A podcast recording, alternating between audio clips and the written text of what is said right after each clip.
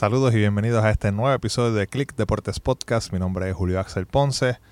Si usted está escuchando este episodio gracias a un abridor de cerveza que le dieron durante el primer encuentro de Podcast Boricuas en el Microsoft Store, le doy las gracias. Eh, tuve la oportunidad de hablar con un montón de gente allí que estaba eh, viendo el panel de, podcasteros que boricuas que estaban allí. Conocí mucha gente buena, mucha gente con unos proyectos bien interesantes, muchos podcasts locales. Y nada, gracias y esperando a que se dé el próximo para conocer a más personas allí. Este episodio, el episodio número 8, es con Kevin Abdiel Ortiz, arroba Open Arts. Kevin es un diseñador gráfico que empezó trabajando para Resistencia Deportiva, cubriendo los eventos de la LAI, haciendo diferentes tipos de arte.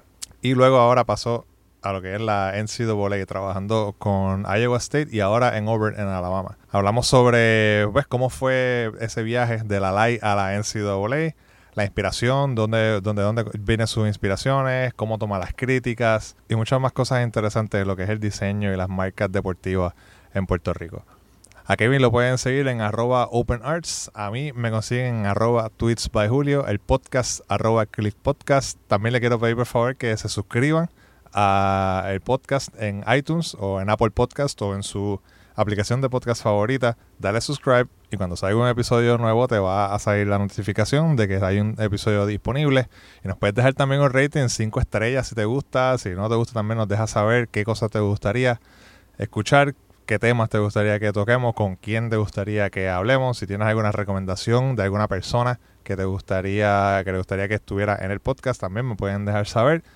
Pero suscríbanse y déjenos saber y nos muestren su apoyo y obviamente le damos muchas gracias por estar escuchándonos. Aquí le dejo mi conversación entonces con Kevin Ortiz, arroba Open Arts para Click Deportes Podcast.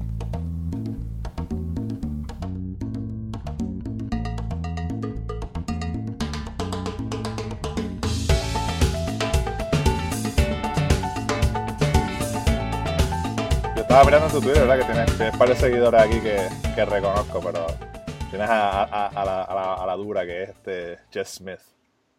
Sí, Jess Smith es buenísima. Buenísima en lo que hace. Y es de Auburn, así que. Sí, verdad, ella se, ella se graduó allí. Este, yo, yo la conocí ella por primera vez, o sea, la conocí así que la empecé a seguir eh, en una, el hashtag Sports, no sé si sabes de esa conferencia. Ajá. Pues el primero que, que, ellos hicieron, el primer hashtag sports, fue, fue en un Google Hangout. O sea, no era como ahora que tú vas y pues es como que dos días y qué sé yo. Era un Google Hangout con, pues, con los panelistas y, y los invitados. O sea, tú como espectador, tú, tú entrabas al Google Hangout. No era como que ellos estaban, ella, me acuerdo que ella estaba en la casa. No sé, pues, como que uno en su casa, uno en la oficina y qué sé yo, y se, ah, como que los juntaban en la pantalla y un moderador. Y era como que, ok, tenemos preguntas. Y tú tienes una pregunta, pues la escribes en el chat.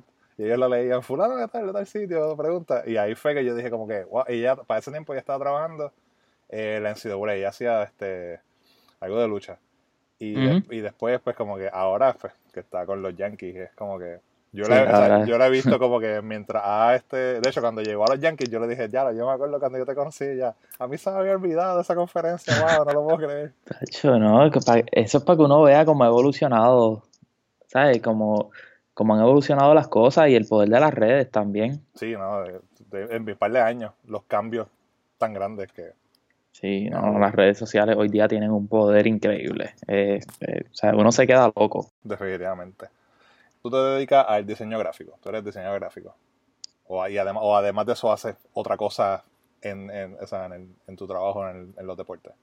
Bueno, eh, por lo menos en Iowa State, pues sí, o sea, era diseñador gráfico, pero pues cuando teníamos esta escasez de, de fotografía, yo pues cogí la camarita del trabajo y me puse a tirar fotos en los juegos es algo que poco a poco voy a implementar aquí en Auburn, pero pues, sabes, todo a su tiempo. Tengo que primero caer en ritmo hasta que pueda llegar a eso.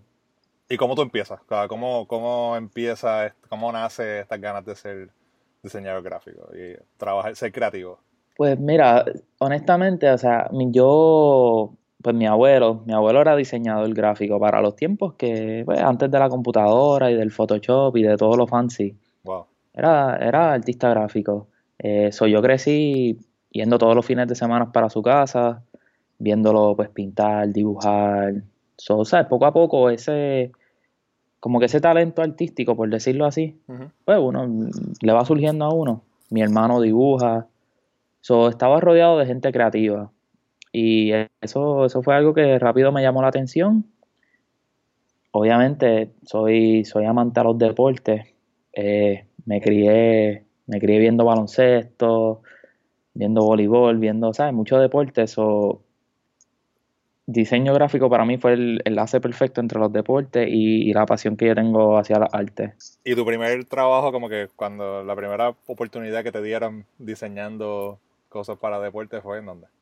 Bueno, eh, en la universidad, yo, bueno, no, no, fue en high school, honestamente, ¿sabes? Diseñando cositas bobas para el equipo de, baloncesto de mi escuela, de American School. Escuelita, no somos ahí Santo Tomás ni Carmen Sol, son cositas, cositas básicas, con eso empecé. Este, y después ya cuando fui a la universidad, pues ahí se me presentaron más oportunidades, que ahí fue que encajo entonces, más allá con resistencia deportiva, y ahí fue que básicamente comenzó mi carrera, por decirlo así. Resistencia con, con Edwin. O sea, sí. El gran Edwin. El gran Edwin. Entonces, en, resistencia deportiva, obviamente, abarca, resistencia abarca mm, lo que, es lo que son los deportes universitarios, o sea, no era solamente baloncesto. Tú, o sea, que no, no es solamente baloncesto lo que ellos hacen. ¿Tú te enfocabas entonces en lo general, como que lo que necesitaban? O si hoy era voleibol y mañana era fútbol la gallera, pues tú te dedicabas a eso, ¿o cómo era? Bueno, básicamente yo cubría el, ¿sabes? el deporte que quisiera falta.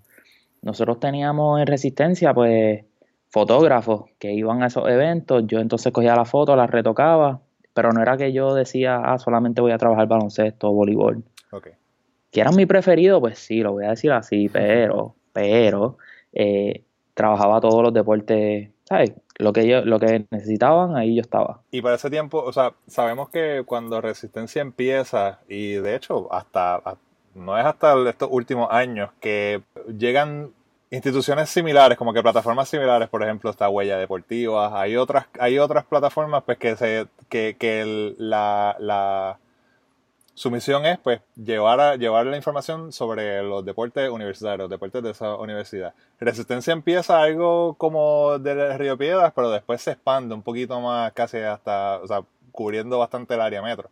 Y luego pues llegan estos, los, los satélites con, la universidad, pues en un Amacao, en Mayagüez, en Ponce, pues empiezan como que estas, estas páginas a, a salir cuando tú empezaste, veías como que ese tipo, no, no quiero decirle competencia, pero como que tú entiendes, veías ese, ese tipo de, de, otra gente intentando hacer lo mismo o algo similar a lo que estaba haciendo eh, eh, eh, Resistencia.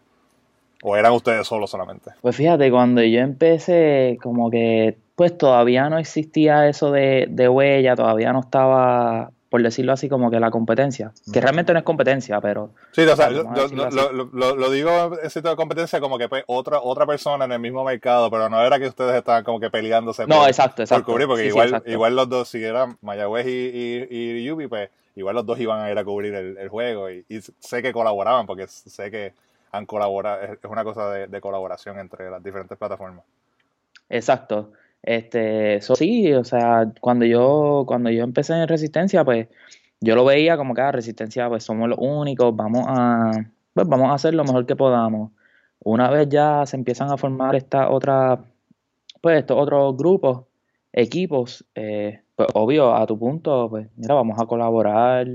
Nunca lo vi como que, ah, tengo que ser mejor que ellos, ni estilo otro. Siempre fue chévere, como que para mí fue chévere ver que, pues que Resistencia poco a poco abrió ese paso, abrió ese camino. y, eso es bueno porque honestamente eso era lo que nosotros queríamos. Eso es lo que nosotros queremos. O sea, que, que la ley le den la atención que merece. Hay mucho talento joven que, que no recibe la exposición.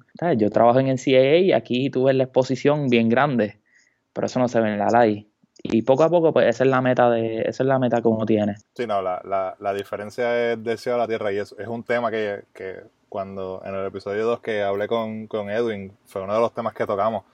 la diferencia en cómo el deporte de la NCAA y el deporte universitario en Estados Unidos es otro monstruo, es otra, es otra pasión, es otro mercado, o sea, es otro negocio diferente a las ligas profesionales y cómo se mueve. O sea, yo me atrevo a decir, yo no sabía, honestamente, yo no, yo no tenía idea de lo grande que era el, el deporte universitario en Estados Unidos hasta que estuve en Estados Unidos. Y pues yo sabía pues, que la gente pues, seguía pues, a su equipo de NFL, a su, equipo de, de, NBA, pero cuando yo, pero de que ustedes hablan, o sea, de, de quién, Auburn, eh, Alabama, eh, o sea, Louis, Syracuse, como de qué es eso. Y ahí fue que me di cuenta de que, de que no era solamente Sunday Night Football, era, había también, era Saturday Night, o Saturday, ¿verdad? Saturday Game Day, y era como que otra cosa. En, en cuestión de, de, fútbol, otra cosa. La NCAA, el Final Four, era como que, como, no, no entendía lo que era. Final Four, ¿qué es eso? Sweet 16. Hasta que lo pude ver y pude ver la pasión que genera. Y de verdad que es, es, es algo impresionante. Oye, o sea, cuando yo me mudé a Iowa, a Iowa para ese trabajo de Iowa State, yo veo todo el mundo con, con su abrigo que dice Iowa, el otro abrigo que dice Iowa State. Y uno dice, teatro, aquí no hay equipo profesional. Mm. Ok, genuinamente no, no hay equipo profesional. Y la pasión que le tienen al deporte colegial es una cosa, o sea, es, es demasiado, es demasiado. Y lo mismo, o sea, yo ahora mismo salgo de mi casa con una camisa de Auburn y si yo me encuentro a alguien de Alabama, de la Universidad de Alabama, me odian. Sí, es mirar mal. así de intenso es. Sí, sí. Y, y, de cierto modo eso es lo que uno quiere que, que la like llegue. No tanto, pues, obviamente, a las rivalidades y eso, que siempre existen, pero que, que esté ese reconocimiento por la, por la universidad de uno y, y esa pasión de, de, querer ser el mejor.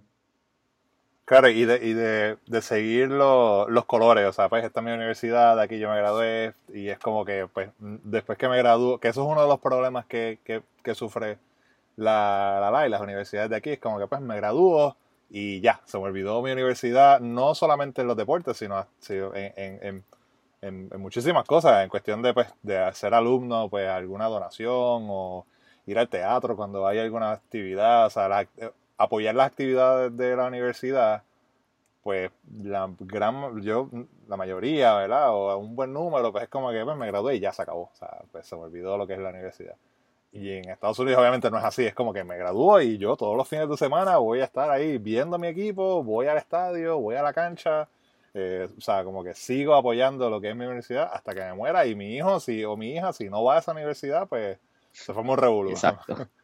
Exactamente, es algo que sí es como una tradición. Viene mi hijo y después viene mi, mi nieto y siguen por ahí para abajo. Es, es, la tradición de, de, mantenerse en esa universidad y, y, de defender los colores, por decirlo así. Y tú mencionaste, mencionaste que, ¿verdad? Te mudaste a Iowa y tuviste un trabajo ahí. ¿Cómo, ¿Cómo fue eso? Tú estás aquí trabajando con Resistencia y de repente hay un job opening y dijiste, vamos a hacerlo y te salió. Pues mira, yo estaba con Resistencia y a la misma vez yo estaba trabajando con GP4. Eh, no sé si está, no sé si sabes qué es GP4, pero pues hacían muchas transmisiones de voleibol superior, masculino y femenino, este BCN. Es un trabajito que conseguí gracias a Edwin. Okay. Eh, so estoy trabajando con ellos y aparece esta oportunidad en Iowa State. Obviamente, pues yo la voy a, yo la voy a llenar, yo la voy a solicitar, pero yo jamás en la vida voy a pensar que a mí desde Puerto Rico me van a llamar para una entrevista. Claro, pensando de que obviamente tú estás por acá y el talento que tiene que haber por otro lado también. Claro, claro. Y, pero efectivamente me llamaron para la entrevista de teléfono, me acuerdo, y yo súper nervioso.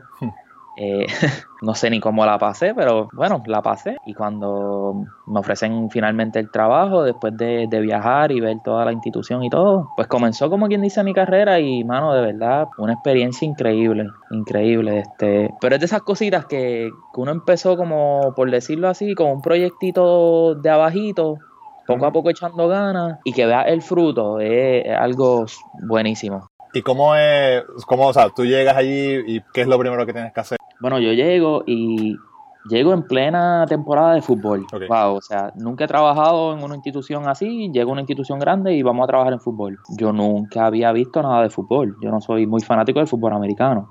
Eh, no era, por lo menos. O sea, te convertiste, llegó que- Exacto. Exacto. Sí, uno, uno tiene que hacerlo, Sí, porque sí. es que el fútbol americano aquí es tan grande. Sonada, yo llego y pues hay que trabajar unos diseños poco a poco de mercadeo. So, uno está empezando desde abajo, rápido, ¿sabes? No te tiran rápido al fuego de hacer algo súper creativo. Tú empiezas poco a poco, pero ya yo venía de... Yo estaba atrasado, porque ya la temporada había comenzado. So, ellos ya están atrás. So, el periodo de ajustarme, de verdad, te diría como unos seis meses. Me, me tomó como unos seis meses Ok. y a, y a la misma vez un cambio bien grande de cultura, sumamente diferente. Sí, claro, o sea, como estamos hablando, llega allá y el frío es otra cosa, Exacto. el lenguaje. Pero, pero lo que incluía eso, pues más bien era, yo estaba haciendo eh, diseños para emails, o sea, correo electrónico, todo lo que saliera en las redes sociales, yo estaba haciendo los posters de los equipos, inclusive estaba haciendo diseños eh, para los- el mall, nosotros teníamos allá en, en uno de los malls un mural bien grande, ¿sabes? Un mural, una pared completa. Y eso fue uno de, mis de mis proyectos. Y habían bastantes tareas porque yo era el único diseñador. So, Eso te iba a preguntar si había, tenías un equipo de trabajo o, eras como que tú solo ahí. No, era yo solo con un estudiante. Ok, un intern. Sí, exacto. Yo y un intern y volvemos a lo mismo. Yo era nuevo. Eh, yo nunca he tenido que enseñarle a ningún estudiante. So, el proceso de, adaptarme también me tomó un poquito. Pero gracias a Dios las cosas salieron bien y fue mucho trabajo, pero de verdad que valió la pena. Luego de esto, eh, ahora, obviamente, hace, recientemente, hace par de meses, llega a Auburn a trabajar con el departamento de, de Atlético, pero en la parte de baloncesto. Sí, bueno, en Auburn, eh, en Auburn ellos tienen un departamento creativo completo. Ajá. En Iowa State yo estaba bajo el departamento de mercadeo. En Auburn ellos tienen un departamento completo de diseño y somos cuatro diseñadores más un director creativo, una directora creativa. Y básicamente se dividen pues por deporte. Mis deportes son baloncesto masculino y femenino y voy a estar supervisando eh, a, un- a una diseñadora que va a estar trabajando con fútbol. Y fútbol me refiero a soccer. Soccer, soccer. Ajá. Mm. So, eso es un cambio, porque fui de hacer todos los deportes en Iowa State a simplemente irme a baloncesto. Y a ser jefe prácticamente, supervisor. O sea, está. Exacto, básicamente, entre comillas, pues ser, ser jefe. Y, y es, es- de verdad que es bueno porque me da, me da esa, esa creatividad, me da ese espacio para ser creativo, porque no tengo la presión de que tengo que, que producir diseño tras diseño tras diseño tras diseño. Aquí es un poco más estable, un poco más organizado el sistema. Claro. Es una muy buena, muy buena oportunidad y estoy, ¿sabes? Estoy ready para comenzar a meter mambo bien. Eso, eso es una, una de las cosas que te voy a preguntar, porque Iowa, aunque es, es un, obviamente es un programa eh, eh, bastante reconocido, no es Auburn. o sea, no es, Exacto. no es, no es el, no es el, no es el mismo, no es el mismo tipo de programa y no es el mismo, ¿cómo te digo? O sea, no es, no es, no tiene el mismo prestigio en cuestión de que, pues, el, el, el- ese, el programa de Auburn, overall, gana. O sea, son- Ujú. son- es, un, es un programa que siempre está compitiendo. Y pues hay, hay como que no es, no es, sola- no es solamente algo que, que es de, del Estado, es bastante nacional, siempre está en el spotlight nacional, que eso es lo, es lo, lo- una de las cosas obviamente que, que, que, ay- que ayuda a, a- a- a impulsar el juego este universitario. Claro. Entonces, y, esta, sientes como que, como, o sea, la gran diferencia, o lo, lo mencionaste, que allá era el, el departamento de mercadeo, aquí ya es un departamento creativo completo, o sea, todo ese cambio lo, ha- lo has visto y cómo, o sea, cómo, cómo te ha ayudado a, a, a, a- a- a hacer, hacer tu trabajo mejor. O empezar Bueno, a hacer tu trabajo mejor. honestamente, uno ve la diferencia en, en los recursos. La diferencia en recursos es del cielo a la tierra. Eh, aquí básicamente yo pido y me lo dan. En cuanto a, pues, por decirlo así, tools para yo hacer mi trabajo. Yo, Sí, las herramientas que yo necesite, aquí las tengo. En Iowa State es ya un poco más, pues los recursos no eran, no eran tan grandes o había que evaluar bien la situación. ¿Verdaderamente hace falta o puedes trabajar sin eso? Claro. Eh, so eso es una diferencia bien grande. Aparte de, pues, el factor de que aquí no soy el único diseñador y ya tener ese equipo creativo es una ayuda grande porque uno tiene esos, esos días que no le sale un diseño, no le sale la idea. So, tener ese equipo de apoyo es muy bueno. En cuanto a, ¿cómo te digo? En cuanto a diferencia así, pues mira, yo, yo me pongo más nervioso haciendo un diseño aquí, te voy a ser honesto. Sí. porque yo sé que si eso sale a las redes sociales, en tres segundos me pueden decir que fue lo mejor del mundo o que fue lo peor del mundo y lo va a ver miles y miles de personas. Y la cosa es que si está mal, sí te lo van a decir. Si está bien, pues dos o tres admiradores van a decir, coña, qué chévere, pero si está mal, es todo el mundo. No, exacto. No, si, si está mal, ¿sabes? me van a, escribir por DM, me van a retweet, me van a, tú sabes, de todo. Y, esa, es, una de las presiones que, uno como diseñador siente aquí en Auburn, que, ¿sabes? Que, que tiene el spotlight. Claro. Y, todo el mundo está mirando el momento, está buscando el momento que, que, pues, que no te vaya algo bien. Y en especial ahora que, que el equipo de baloncesto, que es con el equipo que yo estoy trabajando, el equipo de baloncesto está ganando.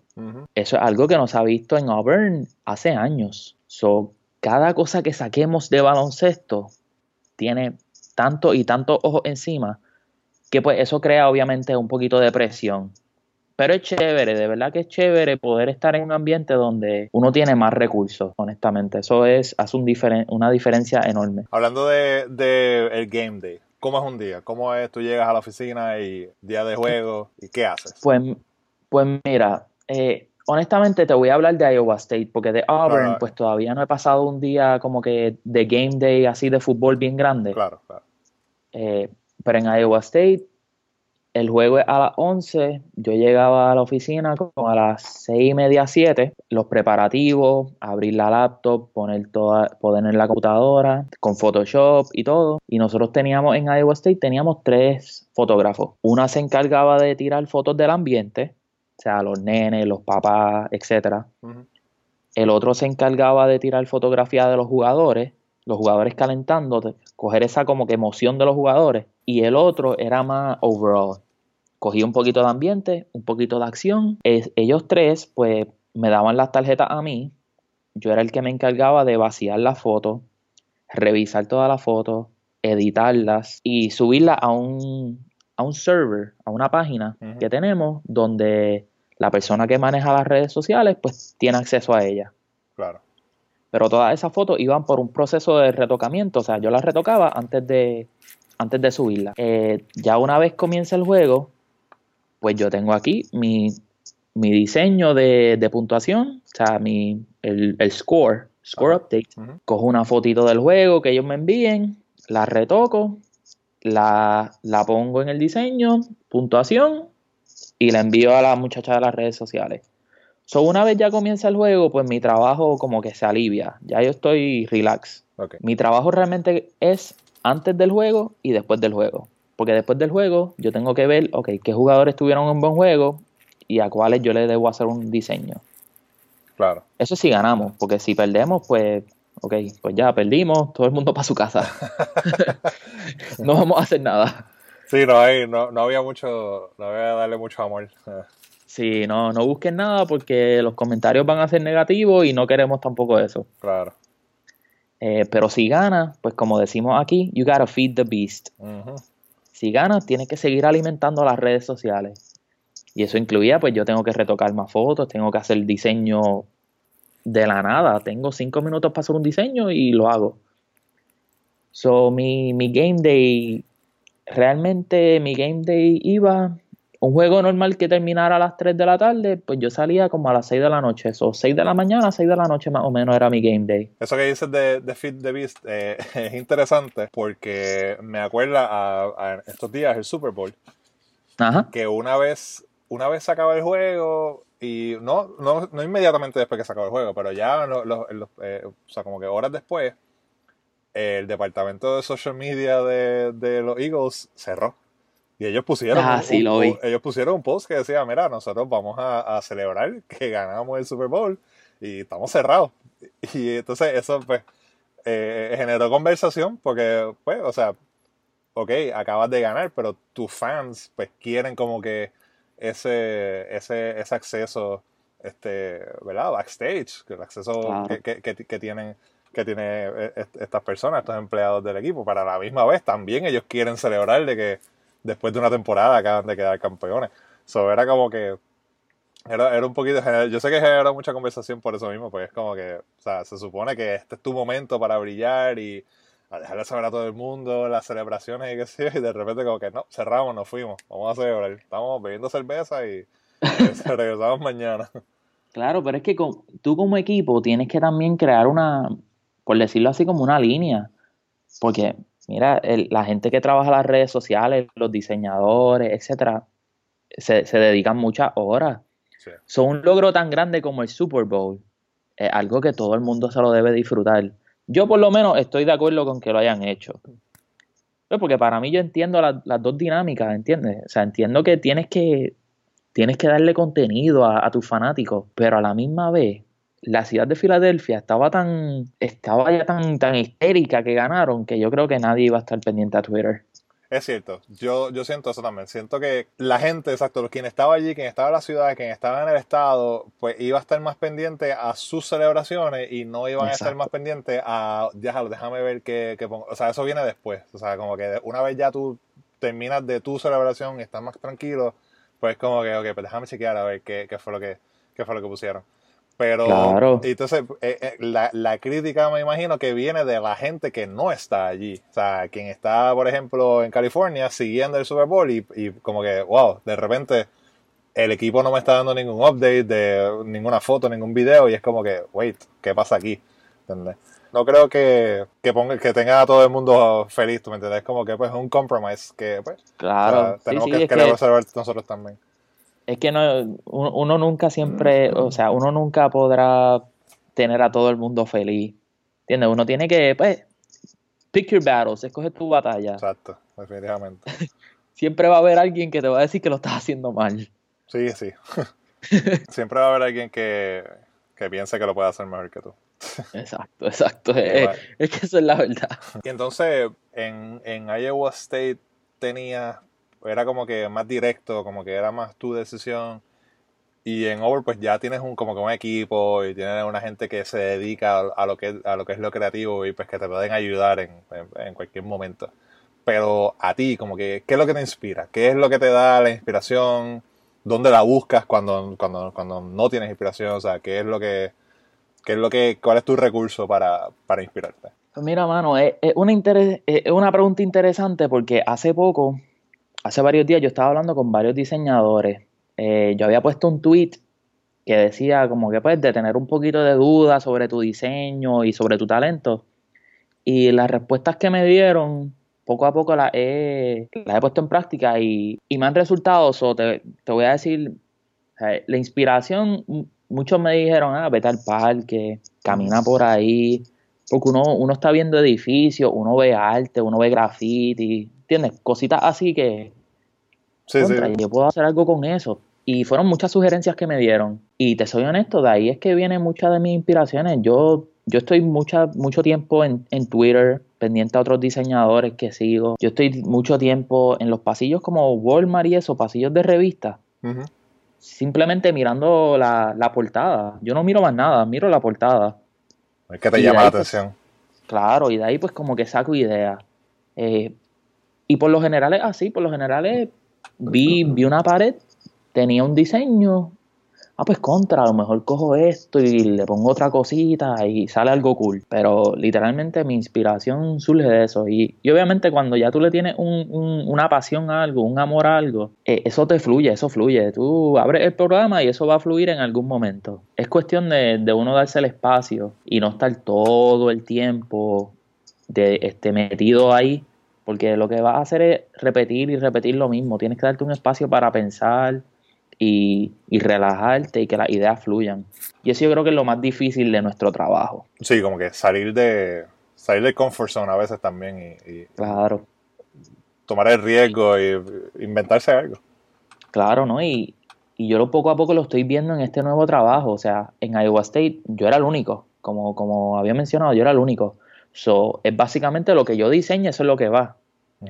Versus aquí, pues hay un, como que hay una guía, hay unos elementos que hay que utilizar y son elementos que yo no estoy yo no estoy familiarizado con ellos. So, poco a poco estoy saliendo de mi comfort zone para, pues, para ajustarme al, sistema de aquí, por decirlo así. Eso de que la recomendación que te dieron de, salir y caminar, yo no, no, lo puedo recomendar más, de verdad. Cuando trabajaba en Santurce era así, estábamos sentados y había que había que crear unos posts y unos tweets o lo que sea, alguna, algún, algún eh, libreto de social media y era como que, no, no, no, me sale nada, no me sale nada. Tú sabes qué, mira, vamos, vamos a caminar, vamos a comprarnos un café allí al frente de Ciudadela, lo que sea.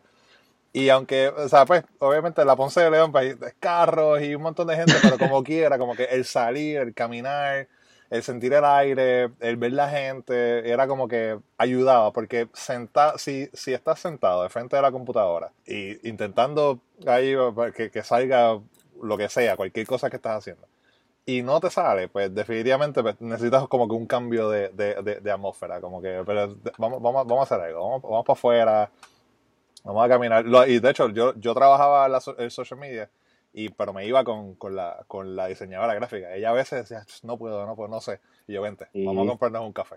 Y salíamos y, y, empezamos a hablar, a veces hablando de cualquier otra cosa y ni, de trabajo. Empezamos a hablar de lo que sea y entonces después como que ibas como que cogiendo la inspiración y qué sé yo y con el café y la cosa y, ayuda.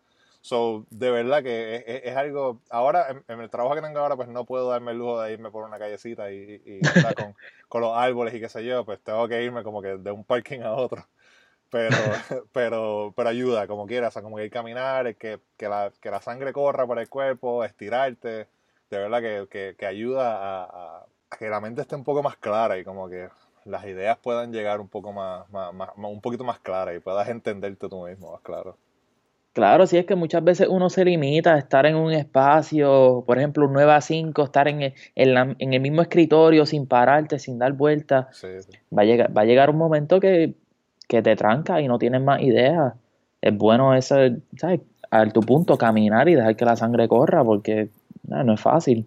Pero es interesante esto de, de, como lo que hablas de, la inspiración y lo que dices que, que sigue a otras personas también que obviamente que hacen, hacen tu trabajo, hacen lo mismo que tú haces.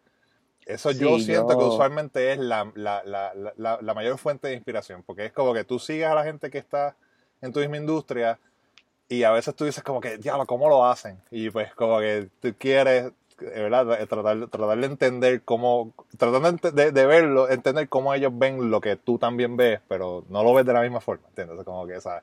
Como que, ¿qué, what am I missing? Como que, que ellos, que ellos están viendo que yo no estoy viendo. Y es una de las, de verdad que es una de las mejores, de las mejores inspiraciones, o sea, la, la, la misma gente que está en tu, en tu industria.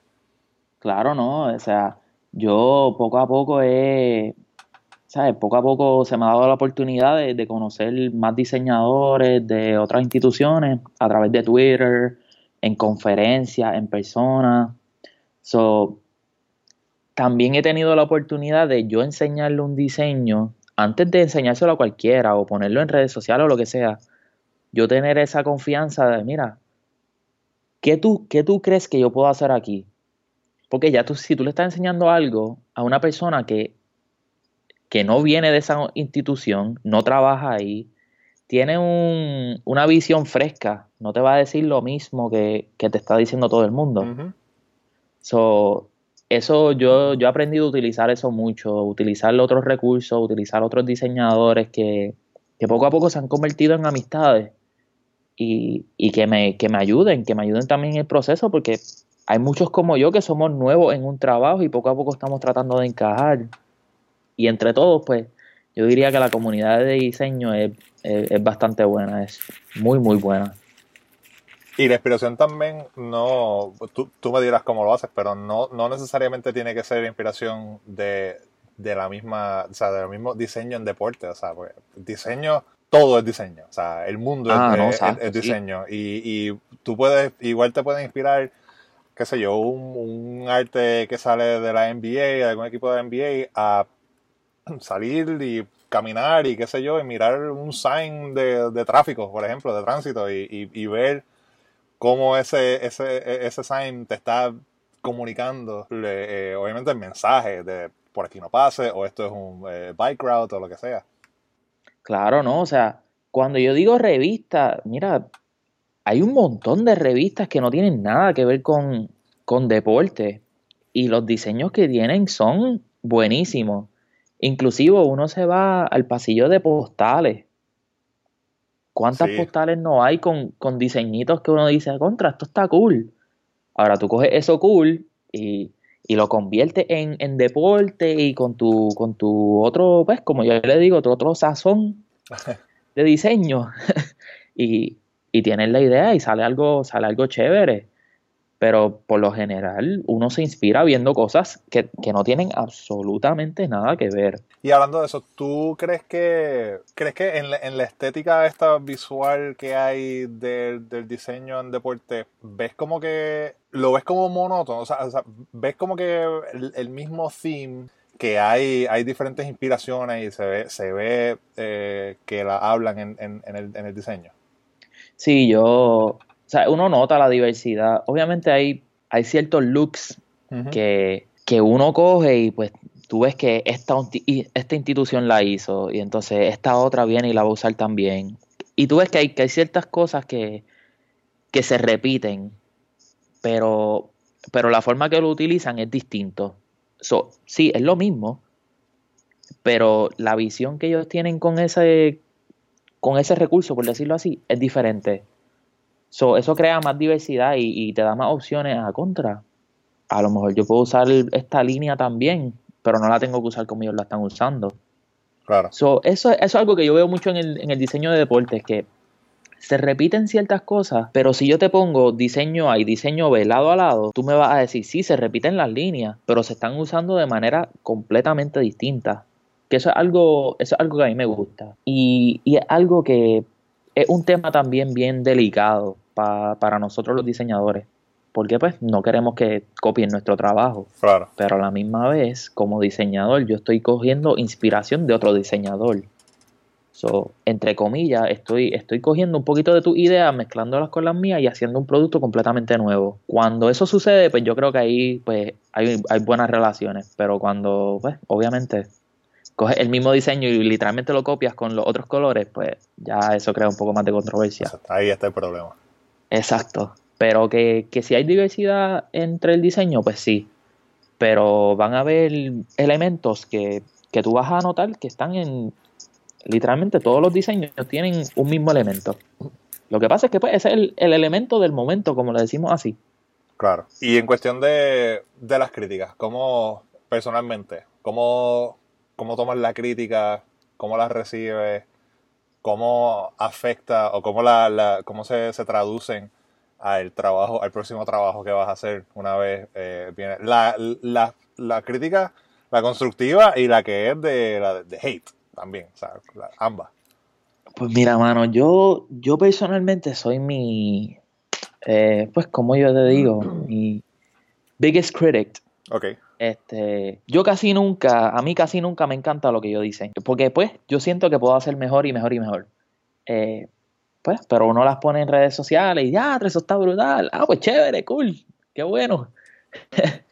pero ya cuando, cuando pues, uno ve las críticas negativas y, en mi área de trabajo la veo más fácil porque una vez ese diseño esté en Facebook, los comments empiezan a llegar, y llegar y llegar y llegar. Y a mí, te voy a ser honesto, a mí al principio cuando yo empecé en Iowa State y veía comentarios negativos, pues a mí me afectó. Sí. Porque decía, contra, yo no, no soy lo suficientemente bueno como para estar en esta posición, al parecer. Eh, pues cometieron un error conmigo. Pero ya cuando uno va como que conociendo cómo es el negocio, cómo es la industria, uno tiene que tener, crear ese casco duro. Porque siempre va a haber una persona que no le va a gustar que tú usaste esta letra o usaste rojo en vez de amarillo ¿sabes? Cositas bobas. Y si uno se deja afectar por cada comentario negativo, pues realmente mejor no trabaje en la industria. Este, ahora la positiva, pues la positiva eh, siempre es buenísima, siempre es buenísima escucharla. No viene mucho, no viene mucho. Porque a tu punto, rápido que hay algo malo, te lo van a decir.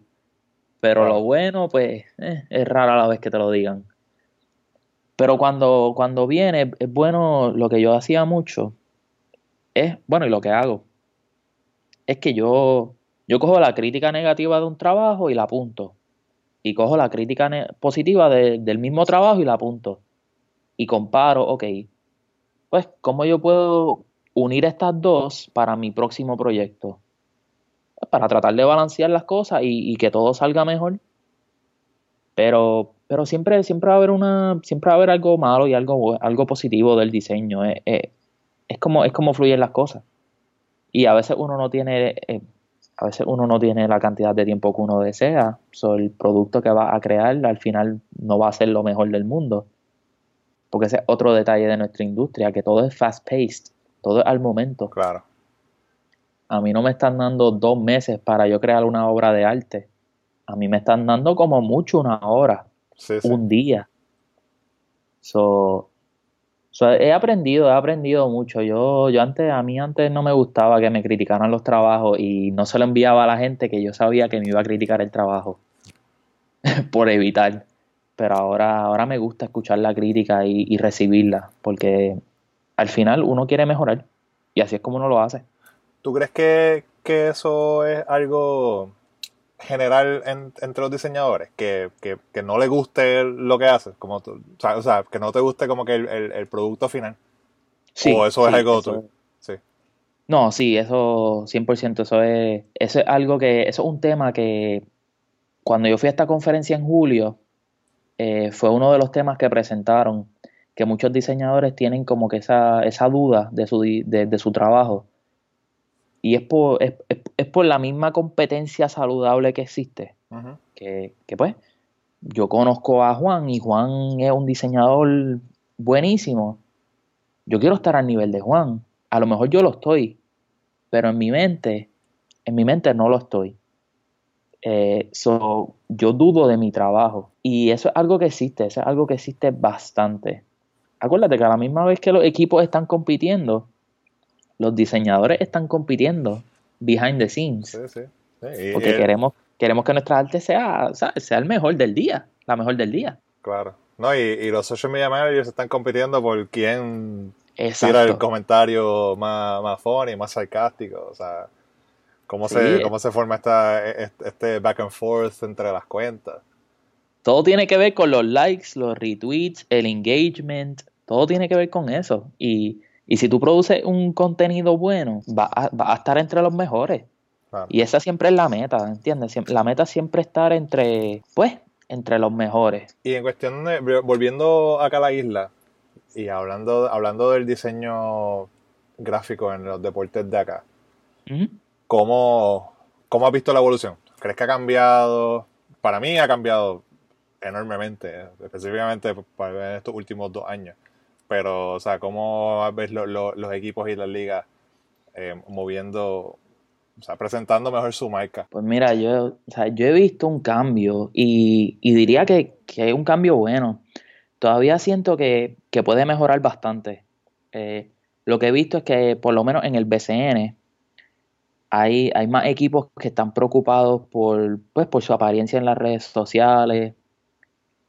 Ejemplo, Ponce hace un trabajo buenísimo en redes sociales, siempre lo ha hecho. Sí. Mayagüez en su tiempo, el año pasado, tremendo trabajo también. Y, y, bueno, no es porque sea mi equipo, pero los piratas también. Claro. eh, yo creo que, yo creo que los equipos que, los equipos ya poco a poco están captando que las redes sociales importan. Pues porque las redes sociales te atraen a la fanaticada, te atraen a los jugadores. So, el diseño, yo he visto como poco a poco el diseño ha, ha mejorado en la isla y ha evolucionado, que le estén dando más importancia. Que siento que todavía le, hace falta, claro, pero es, es un tema, ¿sabes? Es, poco a poco, porque inclusive en las mismas universidades, en la isla y acá afuera, eh, los deportes no es lo primordial en cuanto a diseño. Dependiendo, de, dependiendo del nivel que esté. Yo, yo, diría, porque o sea, un Oregon no puede decir no vamos a... exacto, exacto. Pero ya, sí, esa, ya, esa, ya esas universidades como que elite. son elite por algo. ya, ya, tú, ya tú notas que ellos tienen la, la perspectiva donde y poco a poco se ve como, como las que están por debajo pues van, van subiendo. Y es lo mismo en el, es lo mismo en Puerto Rico. Yo pienso que poco a poco los equipos se están dando cuenta y están, y están sacando de su, de su budget, están formando esos, esos equipos especializados en redes sociales, en diseño, que genuinamente para mí hace falta. Yo diría que es más una falta eh, en, en, general de, identidad de marca.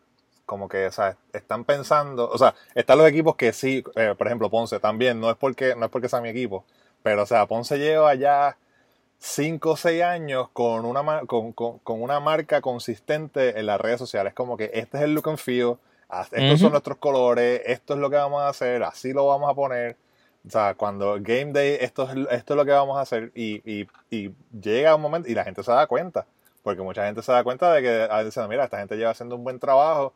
Porque, pues, o sea, si es normal, si es lo que sea, si es un, ¿verdad? No, qué sé yo, un equipo que, un Guayama, unos brujos de Guayama, por ejemplo, que, que hubo hace dos años, la última vez que jugaron, no tenían ni Twitter. O sea, pues, pues, o sea, pues es como que, pues, whatever, esa gente pues no tiene nada, pero los equipos grandes, Santurce, eh, Ponce, este, como dijiste, eh, eh, Quebradilla, Mayagüez en su tiempo, o sea, como que esos, esos equipos pues sí estaban con esa, con, con, con o sea, identificaban su marca, decían, esta es nuestra marca, esta es nuestra voz, así vamos a hacer, así nos vamos a presentar. Y eso no es solamente bueno para los, para los fanáticos, para la gente que vea, ay, mira qué chévere la foto, es también para los auspiciadores. Claro. Porque o sea, que es, lo que es lo que se nos olvida. Aquí en Puerto Rico siempre decimos ah, que el gobierno siempre tiene que dar dinero para, para los equipos profesionales, que es cierto que es lo otro. Y pues sí, en algunos sí, sí es necesario que el, que el gobierno local dé la inyección, el, el, pueblo, lo que sea, de una inyección de dinero. Pero lo que yo, lo que yo he visto eh, se olvida, especialmente en el béisbol, porque el béisbol, pues, y eh, especialmente ahora, o sea, esta, esta, temporada pasada, es como que, bueno, tú tienes un producto aquí, o sea, tú tienes, tú tienes, tú, tú tienes una marca y no necesariamente tienes que, que, que depender tanto del, gobierno. Sí, maybe necesitas un poco, pero como que aprovecha tu marca. Que, si tú, si, si tú haces una, una, una, para hacer, tener una buena, una buena presencia en redes sociales, pues necesitas una persona que sepa lo que está haciendo. Tiene que saber venderte. exacto. O sea, tiene que decir, pues mira, pues nosotros vamos a hacer así. Eh, aquí no hay este, por ejemplo, no hay eh, estrella pues mira, pues vamos a venderlo local, vamos a decir que aquí hay un chamaco que, se nació y se crió en el residencial a, dos minutos y está jugando béisbol ahora para su equipo. Eso es una historia, esa es la historia que la puedes contar para que la gente diga contra, pues déjame ir a ver ese chamaco que maybe no llega a las, a, las grandes ligas, pero se superó, o sea, ¿verdad? salió de, de, un, de, un, sitio difícil y ahora está jugando profesional. Sí, tú fuiste parte de su historia porque lo fuiste a ver. Claro, exacto. Y es como que, o sea, tienes todas estas este tipo de historias y es como que, no, pues mira, no, ve al parque y ven a verlos, pero ¿a quién voy a ver? O sea, y, y es, la, es la necesidad de, de, contar una historia, de decir, de, de, de, tener la marca y de contar una historia y decir, mira, esto es lo que, esto es lo que vamos a hacer. O sea, hemos mencionado a, a, a, o sea, he mencionado a Ponce, llevo un montón de tiempo haciéndolo bien. Ahora está, no sé si me imagino que lo, que lo conoce, Edgar sí, Edgar, Edgar, hizo un tremendo trabajo con Mayagüez, con Huella también, y ahora está en Ponce. O sea, es como que Edgar de aquí, pues, más, más, más, más, grande de Ponce, pues no, no puede, tiene que irse para otro lado ahora. Porque o sea, eso es como que el equipo que siempre lo ha estado haciendo bien, y él es una persona que siempre lo estuvo haciendo bien también por su lado, y pues ahora tiene esta, esta, esta oportunidad de, de, de, de sobresalir en el equipo que siempre lo ha estado haciendo bien. Y él, él lo vio. O sea, él dijo, pues mira, ya está, ya obviamente Ponce tiene la marca. Cuando estuve en Mayagüez, pues mira, hay que empezar una marca. Logo nuevo, eh, con hasta el tipo que estaba eh, vestido de, de, la mascota, lo que sea. O sea, tú me entiendes, o sea, el Media Day, las fotos, los gifs, o sea, toma tiempo, sí, se necesitan recursos, pero se necesita gente también y gente que tenga muchas ganas. Él tuvo suerte, obviamente, que tenía un equipo de trabajo eh, súper eficiente y, y, pudo ayudar, ¿verdad? Ese, ese, equipo, ese equipo de trabajo pudo hacer un montón de cosas bien chéveres. Pero... Claro, yo creo que tú diste en el clavo ahí cuando lo que acabas de decir. Se necesitan muchas ganas. O sea, con tú tener ganas mira, a lo mejor no tienes el mejor equipo de trabajo del mundo, pero si tienes las ganas, créeme, créeme que poco a poco vas a ver cómo, cómo va elevando el nivel y cómo el producto se, se ve más mercadeable, por decirlo así. Pero es que tienen que estar las ganas. Sí, eso es lo que hace falta. Sí, sí, o sea, y, y, y, tomarlo en serio, manos, porque, o sea, si tú como, pues, te dices, pues, mira, pues está bien, pues, qué sé yo, correr las redes sociales o, o crear los diseños del equipo, pero si de la gente que está más arriba de ti, el, el, el, gerente general o el dueño, lo que sea, no le tienen las ganas, no, o sea, no, no te entiende, que es el problema también, porque muchas veces no entienden. O sea, tú quieres decirle, mira, no, tenemos que tener una presencia en Facebook. Ah, no, pero ¿para qué? Porque si no, si eso es Facebook, o sea, es, un, es, es, es, es difícil tratar de, de, convencer, ¿verdad? A la, mente que no está acostumbrada a esto y no está acostumbrada a decirle, mira, para que la gente vaya a tu estadio o a tu cancha, tiene que primero ir a las redes sociales y decir, contra, pues déjame ir. O sea, hay que... Claro. No van a ir por, por... Ya esto no es el 1900, qué sé yo, 93, cuando yo iba a Ponce a los juegos de pelota y estaba lleno y había un montón de gente y era, o sea, de todas las edades Ahora tú vas al estadio a ver un juego de pelota en estos tiempos y, es como que solamente gente mayor. Bien poca, gente, bien poca gente joven que va. Y seamos honestos que también, por lo menos en el béisbol, y viste, yo no, yo no lo estoy siguiendo mucho, pero por lo menos en el béisbol yo sé que ya no, ya no vienen estos atletas los, con el nombre más grande del mundo, que rápido te, rápido te llenaban el coliseo. Claro. Ahora, o sea, el parque, ahora tú tienes que literalmente mercadear y, vender a, el producto de aquí. Y yo creo que ahí es que es que realmente como que ha fallado o, se falla, porque como eh, no es un trabajo fácil, pues son menos personas los que lo quieren hacer. Pero, pero tú te das cuenta de los equipos que, la tienen y los equipos que, tienen esa iniciativa y, y, ven el fruto. El equipo ve el fruto, sin duda alguna. Sí, porque no solamente tienes, tienes una mejor presencia en las redes sociales, pero igual, como, como mencioné, un auspiciador de repente dice, mira, te, podemos ofrecer eh, esto también en Facebook. Y al ver y dice, ok, contra, pues sí. O sea, pues vamos a hacerlo, vamos a hacerlo de esta manera. Puedes ir a una agencia de, de, de medios y decir, mira, pues queremos, y ok, pues ustedes ya tienen su, su, su fanaticada, que está súper engaged, siempre está encima de lo que ustedes están haciendo pues, ok, pues aquí pues, pues hay un campo en donde podemos entrar y podemos vender. Es importante, bueno. Sí, no, los auspiciadores, los auspiciadores son importantísimos. Aquí, acá afuera, o sea, aquí en Auburn, nosotros buscamos formas de, de poner auspiciadores en un o sea, en casi todo. Claro. Pero, pero de una manera que no sea anuncio ahí pegado en la cara. O sea, como que de una manera que, que, que, que, sea hasta casi discreto. Que, que, te des cuenta, pero no te des cuenta. Que no grite, que el anuncio no grite, que el logo del, del auspiciador no grite que está en esa esquina. Sí, que, que, que brinque lo de nosotros, que lo, lo de nosotros sea lo que resalte. Pero, ah, mira, aquí, mira este loguito de este auspiciador. Está chiquito, pero está ahí. Y, y, ese auspiciador dio mucho dinero para tener ese logo. Que eso es lo que ese es el factor grande el, factor económico de tener auspiciadores logra un impacto buenísimo. Yo sé que obviamente después de, después de los huracanes, pues lo que es la industria de, de, ¿verdad? de estos auspiciadores se ha, aguantado un poco en todo, en televisión, en radio, lo que sea. Pero una vez se vaya recuperando y vaya volviendo más la normalidad a lo que es la isla, a toda la isla, pues quien se, se debe ir dando cuenta y los equipos deberían estar preparados para que cuando llegue ese momento y los auspiciadores estén nuevamente eh, dispuestos a, ¿verdad? A, a, pautarse como estaban haciendo pre-Irma, pre-María, pues, aprovechar, aprovechar ese, aprovechar ese, ese grab que, que, habrá y decir, pues mira, pues vamos a hacerlo bien. tenemos un, plan para hacerlo, tenemos un equipo para hacerlo y deben aprovechar, hermano. De verdad que deben aprovechar porque el deporte aquí gusta. Aquí sabemos que el deporte, el, primer, deporte es la política y después es el deporte. o sea, a la gente le gusta, pero es como que, entonces, se habla tanto, se vive tanto, cuando llegamos a una final de, un clásico o a una, una, medalla, a un juego de medalla de oro. Oye, todo Puerto Rico está viendo, todo Puerto Rico. Y, o, una serie mundial que tenga cuatro boricuas, o sea, todo el mundo quiere verla por eso mismo, porque solamente son, no, no, no, son, no es el equipo completo, son cuatro nada más, pero, o sea, pero como que todo el mundo está pendiente a eso, o sea, hay tantas oportunidades. Y a mí de verdad a veces lo que, lo que hasta me molesta un poco es, este, pues, por ejemplo, me pasó el, el, año pasado cuando los criollos fueron por primera vez a la, a la Serie de Caribe, o sea, cuando, cuando ganaron el, el, campeonato, este no, el pasado. De repente cuando ganaron, todos los auspiciadores estaban, ah, criollos aquí, criollos acá.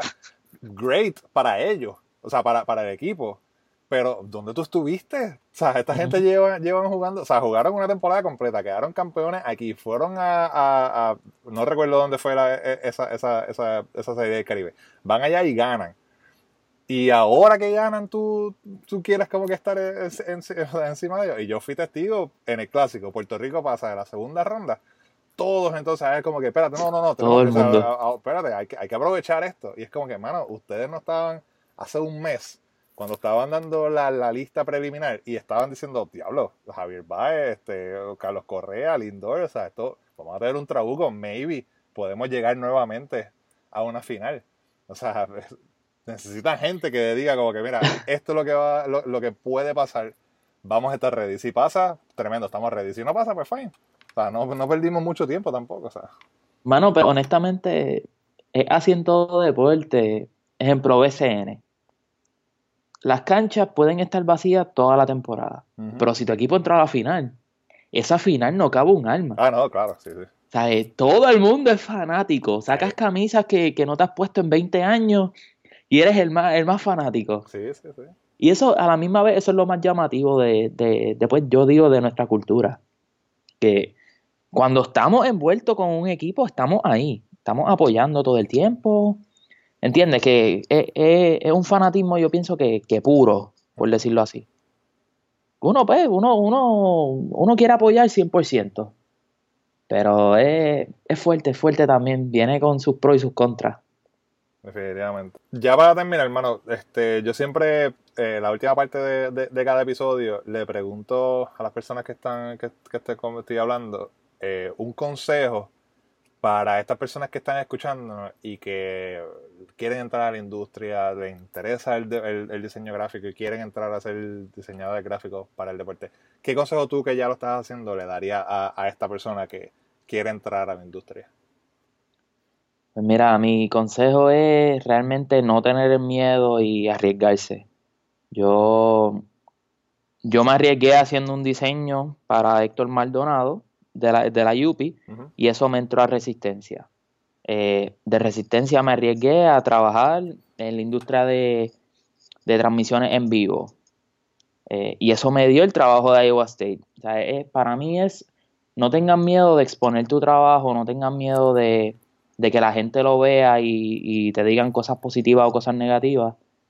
Porque a la larga, como diseñador, tú necesitas esa exposición. Tú tienes que constantemente poner tu trabajo ante los ojos de otras personas. Porque si no, no hay forma que, te, te, consigan, no hay forma que vayas a conseguir un trabajo. Y pues voy a dar otro consejito rápido. Claro, claro. Eh, no tengan miedo en hablarle a, otras personas de la industria. Eh, si no tienes Twitter, Twitter es buenísimo. Twitter, empieza, empieza a seguir diseñadores, empieza a seguir gente que, que tú veas que te gusta el trabajo, no tengas miedo de escribirle un día, mira, me gustó este diseño, me puedes decir más o menos cómo, cómo llegaste a eso. La industria, la industria de, diseñado, de diseño eh, es muy buena, es muy buena y la gente es muy abierta a ayudar y todos están dispuestos. So, realmente no tengan miedo, no tengan miedo en preguntar, no tengan miedo en, en socializar. Y hagan un portfolio online. Eso es muy importante, tener un portfolio. Sí, importante también. ¿Y Sin portfolio no hay trabajo. ¿Y dónde consiguen tu portfolio y tus redes sociales, más? ¿Dónde, si te quieren preguntar a ti, ¿verdad? Todo esto, esto, otro, otro consejo, ¿dónde te consiguen? Pues mira, eh, en Twitter me pueden seguir at OpenArts O-P-E-N-A-R-T-Z. Y mi portfolio online es openarts, así mismo como lo deletré para twitter.com. Ahí están todos mis trabajos desde mi tiempo de Iowa State y los que hago pues personal. Y en Twitter siempre estoy abierto a cualquier pregunta y cualquier ayuda. So, en gusto, denme follow. Está bueno, Kevin, gracias, de verdad. Vamos a estar pendientes entonces a esos, a artes que próximos de, Over. Gracias a ti, mano. Gracias por, por tenerme aquí y mucho éxito. Dale.